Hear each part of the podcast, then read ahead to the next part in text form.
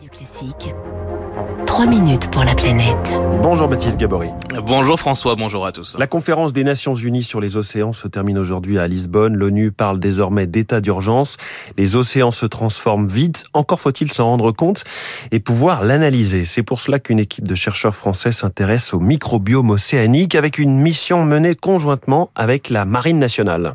Le microbiome océanique, c'est le peuple invisible de l'océan, des micro-organismes, des bactéries, du microplancton, tous plus petits qu'un millimètre. Colomban de Vargas est océanographe, spécialiste du microbiome, chercheur au CNRS. Microbiome, par définition, c'est tout ce qui est invisible à nos yeux. Donc, ce sont, ce sont tous ces, cette masse d'organismes, en fait, qui constituent la plupart à la fois de la biomasse, mais surtout de la diversité. Donc, si vous prenez un seau d'eau n'importe où dans l'océan planétaire, eh ben, vous avez en effet entre 10 et 100 milliards d'organismes, si on compte aussi les, bon, donc les particules virales. Il y a une diversité d'organismes phénoménale qui sont des organismes invisibles organismes invisibles mais essentiels à la vie sur Terre et dans les océans ils produisent euh, l'oxygène de l'océan, tout ce qu'on appelle phytoplancton, ça, ça, fait partie du microbiome. La moitié de l'oxygène produit sur Terre est produit par ce microbiome océanique. Ils sont aussi la source de, toute la nourriture en fait pour tous les gros organismes, donc pour les poissons, les coquillages, les, tout, tout ce qu'on connaît plus communément. Et ils participent aussi à la captation du gaz carbonique. Ils vont séquestrer en fait une partie du gaz carbonique au fond des océans. Donc, ce sont des grands régulateurs en fait de la physiologie de, de la planète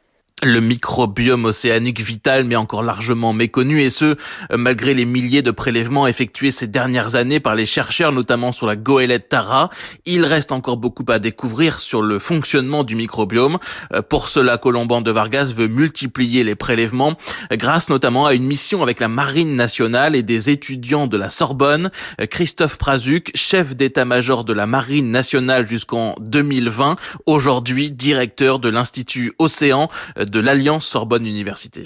Ce seront pour l'instant trois navires de la marine qui vont héberger des scientifiques. En fait, des étudiants en biologie marine, des étudiants en ingénierie marine qui vont partir en année de césure et passer une année sur ces bateaux qui en Polynésie, qui en Nouvelle-Calédonie, qui à la Réunion pour chaque jour faire des prélèvements analyser ce microbiome et euh, mesurer ses qualités.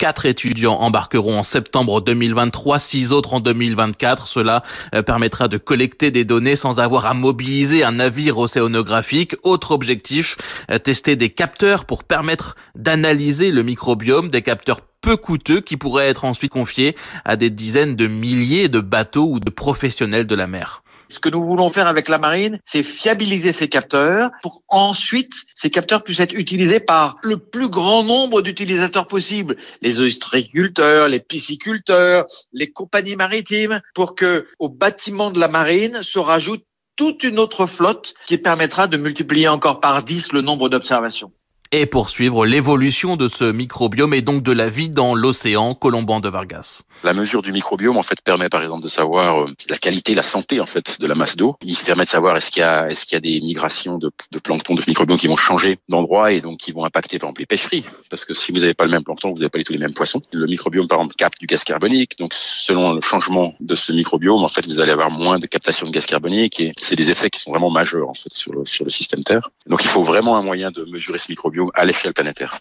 Colomban de Vargas espère ainsi pouvoir déployer des milliers de capteurs à horizon 2030. Merci, c'était Baptiste Gabory tous les matins, 3 minutes.